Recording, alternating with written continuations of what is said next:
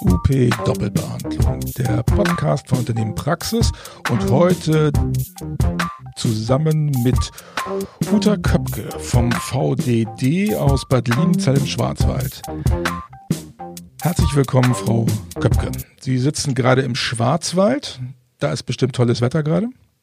Ja, hier strahlt die Sonne vom Himmel und ähm, selbst auf 660 Höhenmetern ist es richtig sommerlich. Cool. Sie sind Diätassistentin. Jetzt. Ja. Genau, damit sind Sie Heilmittelerbringerin, wenn ich das richtig sehe, seit genau. 2018, glaube ich. Mhm. Und was ist eine Diätassistentin? Helfen Sie uns bitte einmal. Diätassistentin äh, das ist ein Beruf, der genau wie der Beruf der Physiotherapeuten, Ergotherapeuten ähm, bundeseinheitlich geregelt ist. Es ist eine dreijährige Ausbildung und wir sind der einzige Gesundheitsfachberuf, der tatsächlich für die Ernährungstherapie qualifiziert. Ähm, Dafür gibt es etwa 2000 Theoriestunden und äh, über 1000 Praxisstunden. Ähm, und wir beschäftigen uns eben mit der Ernährungstherapie für alle möglichen Erkrankungen, die entweder bedingt sind durch ähm, ja, Ernährung oder die Konsequenzen auf die Ernährung haben. Zum Beispiel eine onkologische Erkrankung, die ähm, wo ein Stück vom Magen oder Darm fehlt, da kann man sich ja gut vorstellen, dass dann äh, Essen und Trinken sehr große Probleme bereitet. Ähm, oder eben auch die onkologische Therapie, die mit großer Übelkeit verbunden ist. Das sind alle solche Indikationen, wo wir dann auf den Plan kommen und wo wir dem Patienten eben helfen, seinen Alltag zu bewältigen und trotzdem ausreichend und das Richtige zu essen. Hm, okay. Und das können Sie im Rahmen der Heilmittelrichtlinie machen bei ganz bestimmten Indikationen. Genau. Wir haben eigentlich ist schon seit 2000 klar, dass auch die ähm, Ernährungstherapie ein Heilmittel ist. Da hat das Bundessozialgericht das so entschieden. Und dann hat der GBA den Auftrag bekommen, ähm, das in der Heilmittelrichtlinie zu verankern. Da hat er sich so ein bisschen schwer mitgetan. Und erst seit 2018 gibt es zwei Indikationen. Und das sind Krankheiten, die kennt noch nicht mal jeder. Das ist nämlich Mukoviszidose und seltene angebrochene Stoffwechselstörungen. Mhm. PKU ist da vielleicht noch so bekannt. Das ist eine ähm, Eiweißstoffwechselstörung, wo die Leute ganz, ganz, ganz streng eiweißarm essen müssen. Und von Geburt an ist da Essen eigentlich die einzige oder die wichtigste Therapie. Mhm. Und bei Mukoviszidose-Erkrankungen, das haben wir bei Physiotherapeuten viel. Äh, was können Sie da tun? Mukoviszidose-Patienten, die haben ja eine Verschleimung ähm, im Körper. Die, die Physiotherapeuten kämpfen da mit der Lunge sozusagen.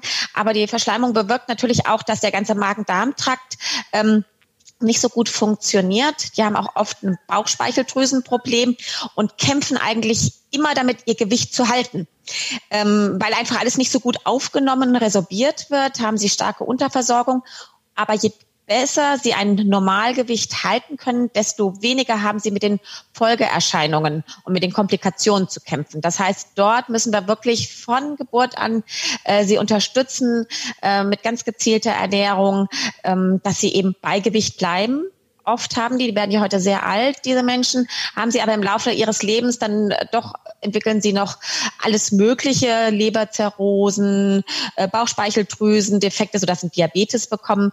Das heißt, auch die Folgeerkrankungen sind dann oft mit einer geänderten Ernährung noch zusätzlich zum Gewichthalten verbunden. Mhm, okay. Nun merkt man, dass Sie voll im Thema sind und das gut erklären können und dann können wir sozusagen überleiten zu ihrer zweiten Rolle. Sie sind nicht nur eine Diätassistentin und können eloquent darüber reden, sondern sie sind auch gleichzeitig Präsidentin, ist das richtig? Des, Ver yep. des VDD.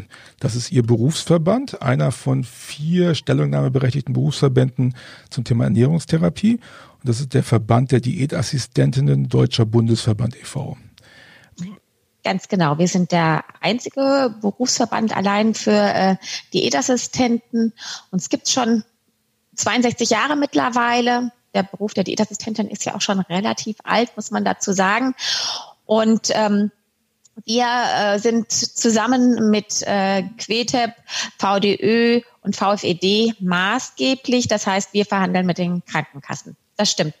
VDÖ ist jetzt auch ein Berufsverband, der ist eben für die Ökotrophologen und Ernährungswissenschaftler. Ähm, und die anderen beiden Verbände sind Mischverbände, wo eben beide Berufsgruppen drin vorkommen. Okay. Was ist der Unterschied, der Hauptunterschied zwischen Diätassistentinnen und Ökotrophologen?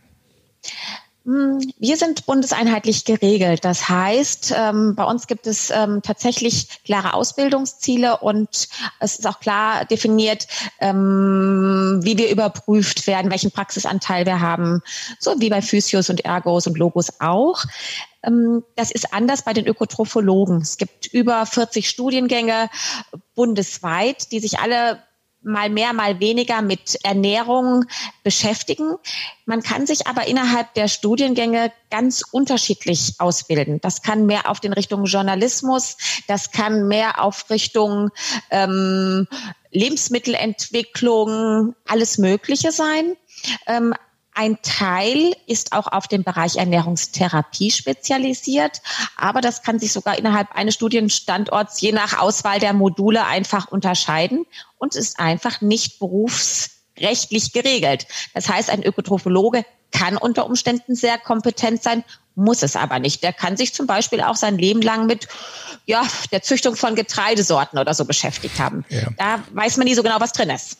Oder bei, ich glaube, bei, bei Nestle und solchen Konzernen genau. arbeiten auch Ökotrophologen und mischen dann wilde äh, Ernährungsmittel und sowas, ne? Oder finden neue Fertiggerichte oder sowas. Genau. Oder sind in der, der Qualitätssicherung für den äh, Produktionsprozess mhm. ähm, involviert. Also Sie sind sozusagen als Diätassistenten die Spezialisten für Ernährungstherapie im Ganz ambulanten genau. Bereich. Okay. Arbeiten Sie stationär und ambulant? Mehr ambulant, mehr stationär? Wo arbeiten Diätassistenten? Das können wir sogar ganz genau im Moment sagen. Wir haben nämlich eine Berufsfeldanalyse gemacht, Februar, März diesen Jahres. Und tatsächlich arbeiten wir immer noch überwiegend stationär. Der Anteil der Diätassistenten, die auch ambulant sind, wächst. Bis zu 50 Prozent haben mindestens ein Standbein auch im ambulanten Sektor, aber dann in der Regel nur als Teilzeit. Also das heißt, etwa 70 Prozent arbeiten auf alle Fälle stationär und haben noch nebenbei eine kleine ambulante Tätigkeit. Das ist ganz anders als im Physiotherapeutenbereich, soweit ich das weiß. Dort gibt es große physiotherapeutische Praxen und man ist wahrscheinlich ausschließlich als Physiotherapeut entweder im ambulanten oder stationären Sektor. Ja. Bei uns gibt es ganz viele gemischte Arbeitsverhältnisse. Okay, kann ich dann, also ich bin Heilmittelkatalog äh, erlaubt die Abrechenbarkeit gegenüber der GKV für diese sehr eingeschränkten Indikationen mhm. und so viel Mukoviszidose-Patienten gibt es ja glücklicherweise nicht. Ähm, wie ist es wie ist es ähm, mit der Niederlassung? Muss ich eine richtige Praxisniederlassung machen als Diätassistent, wenn ich abrechnen will mit der GKV oder in welchem Kontext kann ich sowas, solche Leistungen erbringen? Ähm, wenn ich tatsächlich diese zwei Indikationen ähm, abrechnen will und die dazugehörige Qualifikation habe, dann muss ich mich niederlassen. Das ist auch bei uns so. Wir brauchen ähm, Räumlichkeiten dafür. Ähm, wenn ich aber die ganzen anderen Indikationen ähm, ausschließlich bediene, dann sind diese Patienten, also Diabetes, Mangelernährung, onkologische Patienten, ähm, dann sind diese Patienten meine äh, Kunden. Das ist eine privatwirtschaftliche Situation und dann bin ich auch nicht äh, verpflichtet, ähm, solche Räumlichkeiten vorzuhalten. Dann kann es auch zum Beispiel mein Geschäftsmodell sein, ambulant zu, also äh, flexibel Hausbesuche ausschließlich zu machen. Dann mhm. muss ich also nicht eine eigene Praxisräumlichkeit haben. Okay diese anderen Leistungen, die machen wahrscheinlich den Großteil der, der Umsätze aus, die Diätassistenten so erwirtschaften. Also wie, wie stark ist der GKV-Anteil an den Leistungen, die sie erbringen? Sehr, sehr, sehr gering. Also es sind tatsächlich äh, nur unter einem Prozent aller Diätassistenten arbeiten in diesem Sektor Mukoviszidose oder seltene angeborene Stoffwechselstörungen. Das ist, wie gesagt, eine sehr, sehr kleine Indikation. Ähm, und deswegen arbeiten da ganz wenige Kollegen in dem Bereich. Die arbeiten dann aber wiederum fast ausschließlich da drin. Das mhm. sind echte Spezialisten, ähm, sind sehr eng mit den ähm, klinischen Ambulanten auch vernetzt. Das heißt, die würden dann einen hohen Teil darüber abdecken, aber alle anderen äh, beschäftigen sich damit auch gar nicht. Es ist ein ganz klares, ja, Alleinstellungsmerkmal, wenn man in dem ähm, Bereich tätig ist. Wie viel äh, solcher Spezialisten gibt es? Schätzen, was schätzen Sie so ungefähr über den Daumen? Zwischen 20 und 30. In ganz Deutschland? Ja. Oh, alles klar. Wird da auch äh, telefonisch was gemacht oder, oder per Video? Also man, die, die reichen ja gar nicht aus, um alle Leute vor Ort zu vor. Also das ist ja für den ambulanten Bereich eine ganz schwache Abdeckung dann eigentlich, ne? Ja, die Patienten sind tatsächlich es ähm, sehr stark gewöhnt, weite Wege zu fahren, weil für ihre Krankheiten sind sie sowieso in den Spezialzentren, die bundesweit verteilt sind, sehr stark verankert. Mhm. Ähm, und von daher und die, man braucht auch sehr zwingend immer diese enge Anbindung ans Labor. Von mhm. daher sind das die Patienten äh, bis jetzt gewöhnt, was nicht gut ist, aber es ist, man ist es so gewöhnt. Ähm, und äh, ja, die müssen sehr weite Wege machen. Videoberatung war nur jetzt zu Corona-Zeiten erlaubt, mhm. ist auch per Heilmittelkatalog bis jetzt noch nicht zugelassen. Mhm. Wir wünschen uns das sehr. Das wäre eine große Erleichterung. Mukoviszidose-Patienten sind gerade im, wenn sie älter sind, oft nicht mehr mobil, weil sie auch sehr stark ähm, oft äh, verkeimt sind. Sie dürfen dann nicht äh, ähm, ihr häusliches Umfeld verlassen. Das wäre eine große Erleichterung, wenn man dann äh, einfach per Videoberatung mit ihnen korrespondieren könnte. Ja. Werden da Verhandlungen aktuell geführt, das jetzt in die Regelversorgung zu übernehmen? Da muss der GKV äh, oder der GKV ist da auf, absolut auf unserer Seite. Das ist eine Entscheidung des GBAs. Da werden wir dran gehen, da werden wir uns drum kümmern, dass sich das ähm, ja auch dann längerfristig durchführen lässt. Aber dazu muss eben die Heilmittelrichtlinie geändert werden. Okay, gut. Ähm, wie, wie läuft es jetzt ab, wenn ich mir so eine Ernährungstherapie vorstelle? Also ich kriege eine Verordnung von einem Arzt, der sagt, hier, mhm. du brauchst Ernährungstherapie. Wie läuft das dann ab? Wie findet, wie findet eine Behandlung statt? Zuerst einmal ähm, es gibt diese klassische Verordnung nicht. Wir helfen uns da mit einer Art Notwendigkeitsbescheinigung. Da schreibt der Arzt natürlich solche Sachen wie Diagnose, Diabetes, wichtige Labordaten dazu ähm, drauf. Dann suchen Sie sich eine Diätassistentin. Das kann man zum Beispiel über unsere Homepage, über eine Suche, Postleitzahlsuche machen. Mhm. Ähm, und dann macht, äh, erstellt diese äh, Diätassistentin Ihnen zuallererst mal einen Kostenvoranschlag.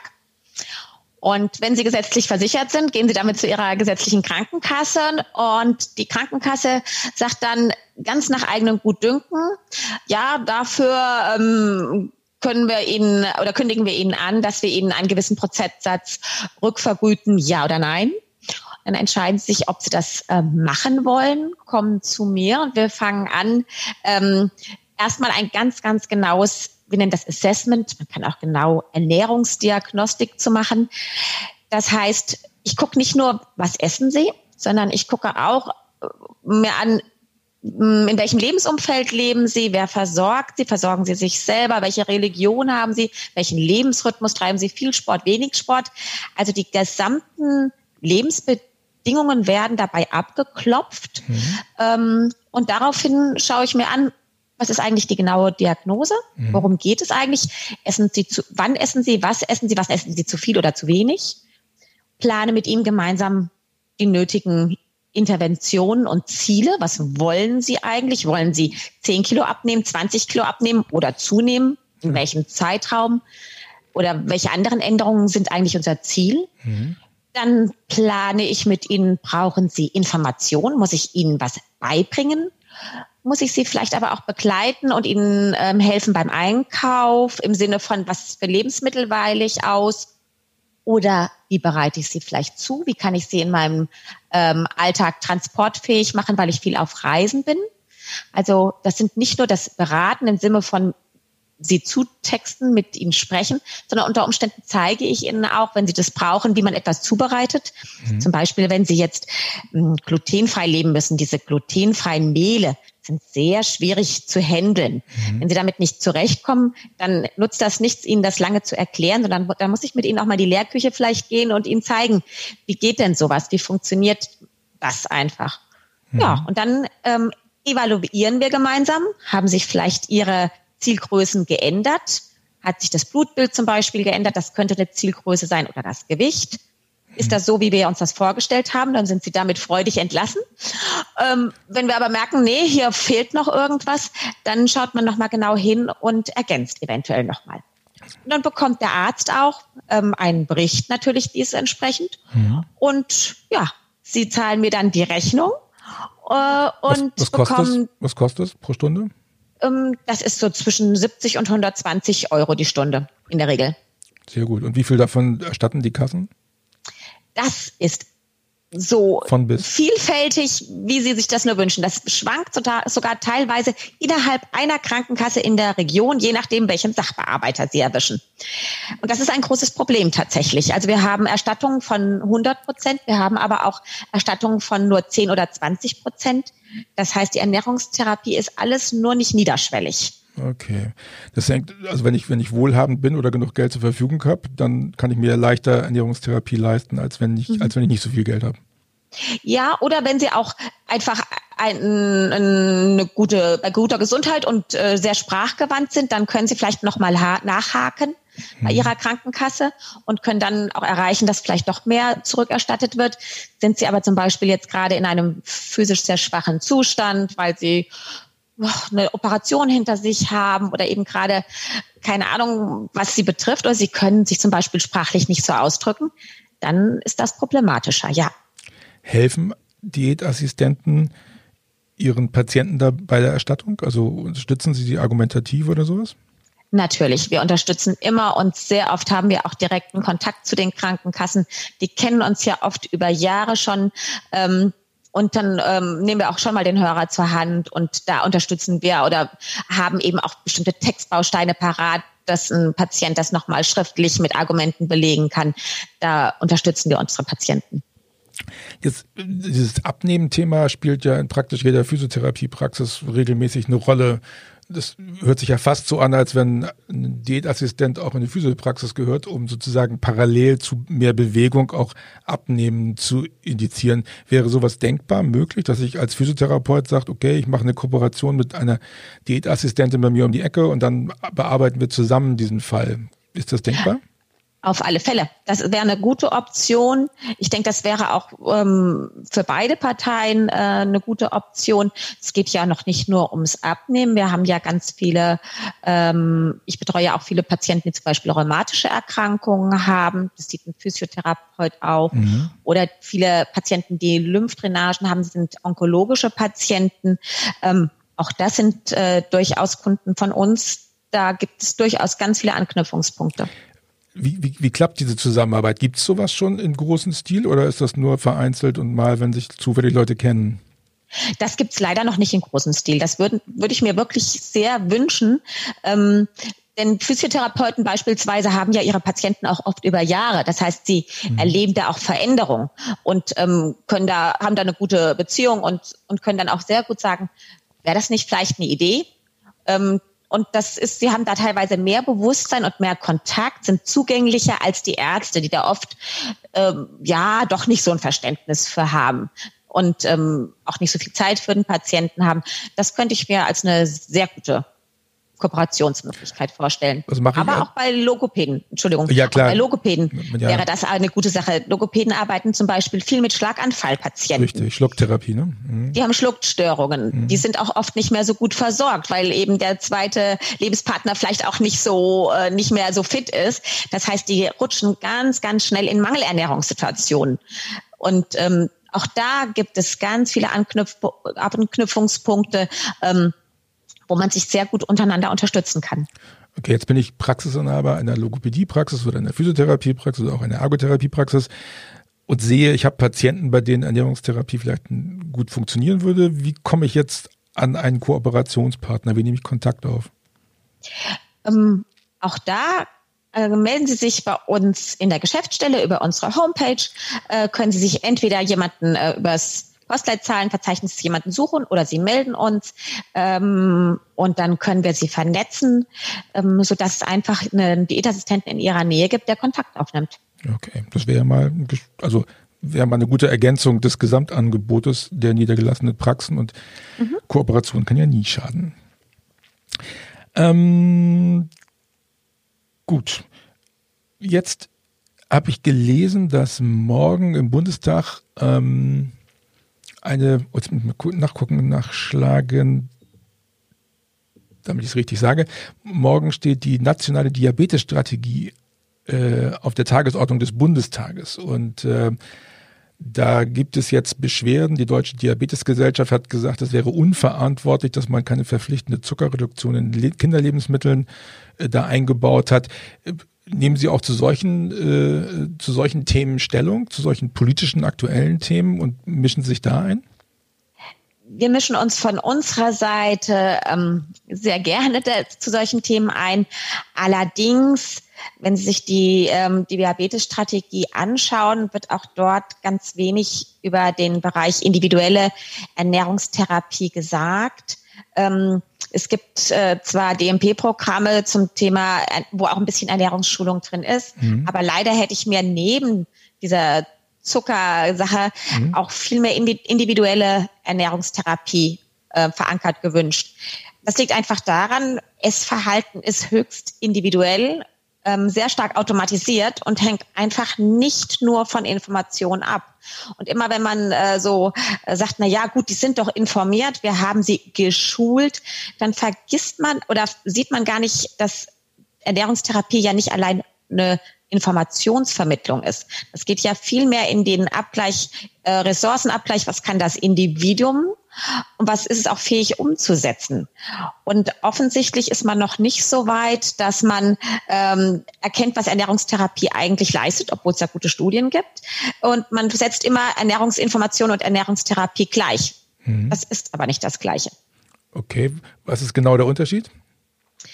Ernährungsinformation ist eine Maßnahme von Ernährungstherapie, eine von ganz vielen. Ähm, Schulung ist schon etwas, was zu einer persönlichen Kompetenz, nicht nur zum reinen Wissen, sondern zum Können führt.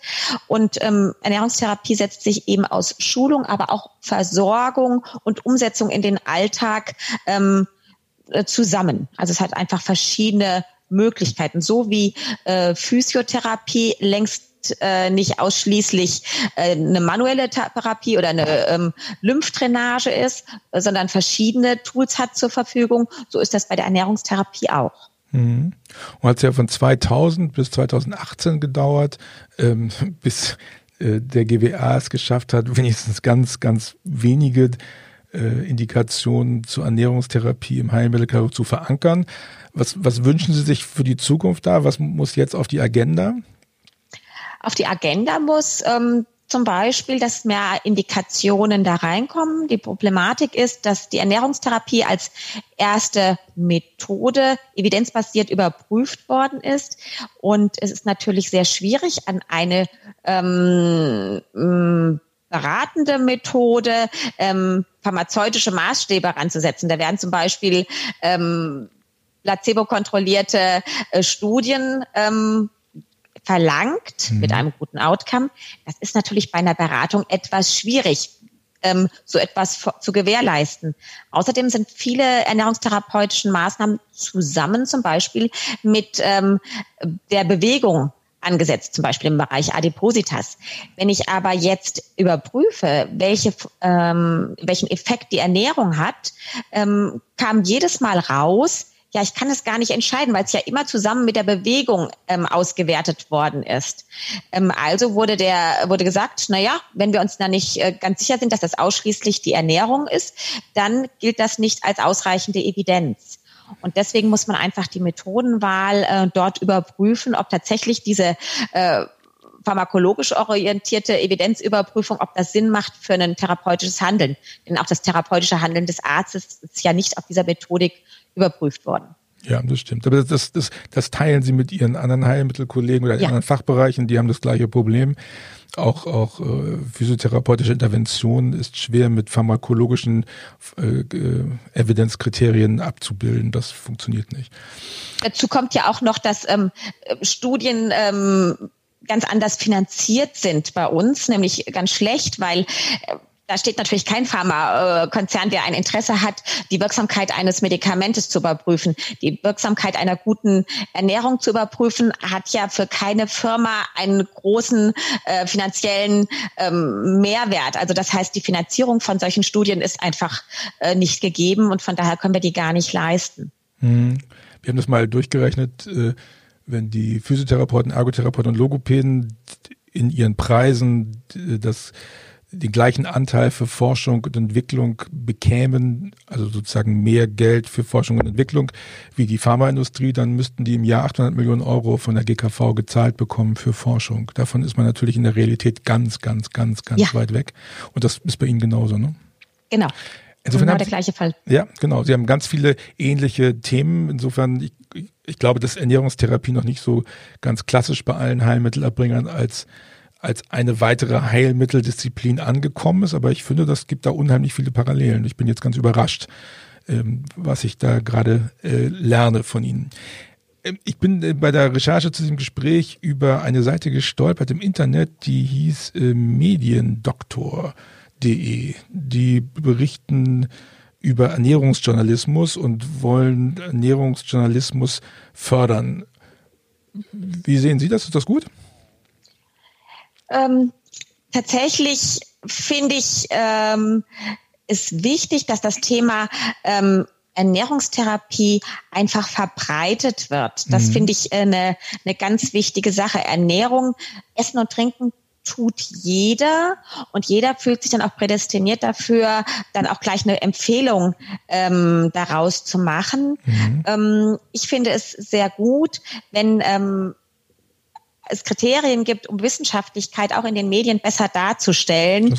Ähm, sowas gefällt mir sehr, sehr gut. Allerdings ähm, finde ich auch, dass dann die Leute, die das überprüfen, sollten tatsächlich auch Ernährungs, äh, also Experten in der Ernährungstherapie sein. Und das sind nun mal Diätassistenten oder speziell dafür ausgebildete Ökotrophologen, Ernährungswissenschaftler. Aber ähm, andere Berufsgruppen fühlen sich dann halt auch oft ähm, dazu ähm, ja hingerissen und das finde ich dann oft schwierig. Ah ja, okay. Also das heißt, äh, das haben wir äh, in den anderen Heilmittelbereichen auch, dass sozusagen die Ärzte die Deutungshoheit über die Therapie haben, obwohl sie dafür weder ausgebildet noch sonst was sind, sondern ähm, sozusagen nur die Verordner sind und die, die Auslöser. Ähm, und ähm, dann wird es immer schwierig. Insofern ist auch hier eine Parallele zu den anderen Heilmittelerbringern zu finden. Absolut. Ähm, wie, wie, wie viel oder wie wird sich das jetzt entwickeln mit der Ernährungstherapie, mit Ihrem Berufsstand? Äh, wird, werden Sie mehr in die ambulanten Bereiche, wie viele ambulante Praxen gibt es aktuell? Das ist sehr, sehr schwer zu schätzen. Ähm, ich denke, wir sind etwa 15.000 ähm, Diätassistenten bundesweit, mhm. ungefähr, sag ich mal. Und ähm, wir haben ungefähr Zehn, zehn Prozent davon haben Vollzeitpraxen ähm, im ambulanten Setting. Das ist aber am Wachsen. Das ist auf alle Fälle ein wachsender Markt, aber es ist ein privatwirtschaftlicher Markt derzeit. Und dadurch können natürlich solche Themen wie Corona uns auch ein bisschen zurückwerfen, weil natürlich auch unsere Kunden unter Umständen nicht mehr so viel Geld für, dafür ausgeben wollen. Mhm. Es ist auf alle Fälle ein Markt, der sich entwickelt, ähm, der aber auch immer in Konkurrenz mit ähm, Ernährungscoaches und äh, allen möglichen Gurus stehen, weil das Thema Essen ist nun mal hip mhm. und wir müssen uns immer dagegen auch, ähm, also unsere Qualität und unsere Qualifikation belegen. Und wenn das die Diätassistenten gut können und sich da weiterentwickeln, dann denke ich schon, dass das ein Markt mit absolut Potenzial ist. Ich, wenn ich bedenke, ähm, wie hoch die An der Anteil der nicht übertragbaren Krankheiten ist, der ja überwiegend ernährungsabhängig ist, mhm. ähm, muss das auch genauso sein, weil da ist ein hoher Bedarf eben am Markt, ähm, die unsere Tätigkeit bedürfen. Das äh, glaube ich sofort. Also muss ich nur mein eigenes Essverhalten angucken. Vielleicht bin ich jetzt nicht wirklich krank, aber oh, abnehmen könnte ich auch gut. Ähm, das heißt, ähm, werden wir erleben, dass wir in Zukunft interdisziplinäre Praxen haben, in denen Diätassistenten Standardbestandteil einer, einer, eines interdisziplinären Verbandes, Verbundes von verschiedenen Heilmittelerbringern sind, die sich auf bestimmte Indikationen ausgerichtet haben. Wäre das ein Setting, was in Zukunft kommen könnte? Ja. Unbedingt, das fände ich äh, sehr wichtig und ich glaube auch, dass es in diese Richtung geht. Ähm, es ist natürlich auch ein Stückchen davon abhängig, inwieweit jetzt die Berufsgesetzdebatte vorankommt. Ähm, für uns Diätassistenten ist schon ein wichtiger Aspekt, dass es mal Klarheit gibt über eine ähm, äh, Bestimmung, wer darf die Ernährungstherapie tatsächlich. Das ist ja bei uns nicht ganz so klar ähm, festgeschrieben. Also eine vorbehaltene Tätigkeit wäre uns sehr wichtig. Denn was wir auch haben, wie alle ähm, Gesundheitsfachberufe, wir haben rückläufige Bewerberzahlen ähm, an den Diätassistenten Schulen. Ähm, und wenn mal klar werden würde, hm, Ernährungstherapie dürfen Diätassistenten, dann wäre damit schon mal ein ganz wichtiger Flock gesetzt. Und der den Rücklauf, glaube ich, schon bremst. Der zweite Faktor ist ganz klar auch die Akademisierung. Das weltweit werden die Etassistenten akademisch ausgebildet. Das ist nun mal eine sehr komplexer Sache, eine Ernährungstherapie. Mhm. Und diese Akademisierung hat dort in den anderen Ländern auch bewirkt, dass die, ähm, die Etassistenten dort in Gremien, in verantwortungsvolle Teamleiterpositionen und so weiter kamen und somit das Thema Ernährungstherapie sowohl im ambulanten als auch im stationären Sektor einfach im interdisziplinären Zusammenhang auch besser voranbringen konnten. Dieser Zugang ist uns einfach nicht gegeben. Ähm, und deswegen wäre diese Akademisierung auch schon ein Weg oder ein Schritt dahin, eben das Standing zu verbessern in allen Settings, nicht nur eben im ambulanten Bereich. Wie ist es in anderen Ländern? Äh, entscheiden da die Ärzte darüber, ob Ernährungstherapie gemacht wird oder können die Patienten sich so entscheiden? Das ist sehr, sehr unterschiedlich. In ähm, den Niederlanden zum Beispiel hat jeder ähm, Versicherte hm, ich glaube, drei Stunden Ernährungstherapie, also Zeitstunden Ernährungstherapie pro Jahr auf Gutschein frei. Das heißt, er kann jederzeit eine zugelassene Diätassistentin aufsuchen, wenn er ein ernährungstherapeutisches Problem hat. Das wäre ja mal ein schönes Beispiel für Deutschland. Ja, sehr praktikabel, sehr einfach. Ein Gutscheinprinzip, ob das jetzt drei Stunden sein müssen, das sei dahingestellt. Aber das ist auf alle Fälle schon mal ein guter Grundstock. Ja, gut.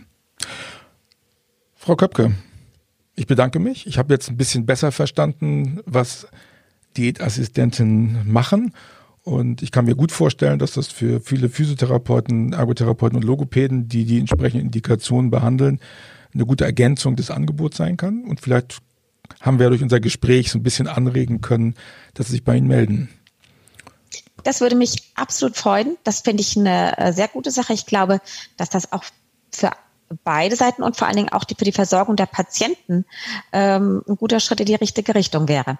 Ja, das glaube ich auch. Gut. Tschüss in den Schwarzwald. Tschüss in den hohen Norden. Danke. Schönen Sommer wünsche ich Ihnen. Das wünsche ich Ihnen auch und vielen Dank für die Gelegenheit. Danke.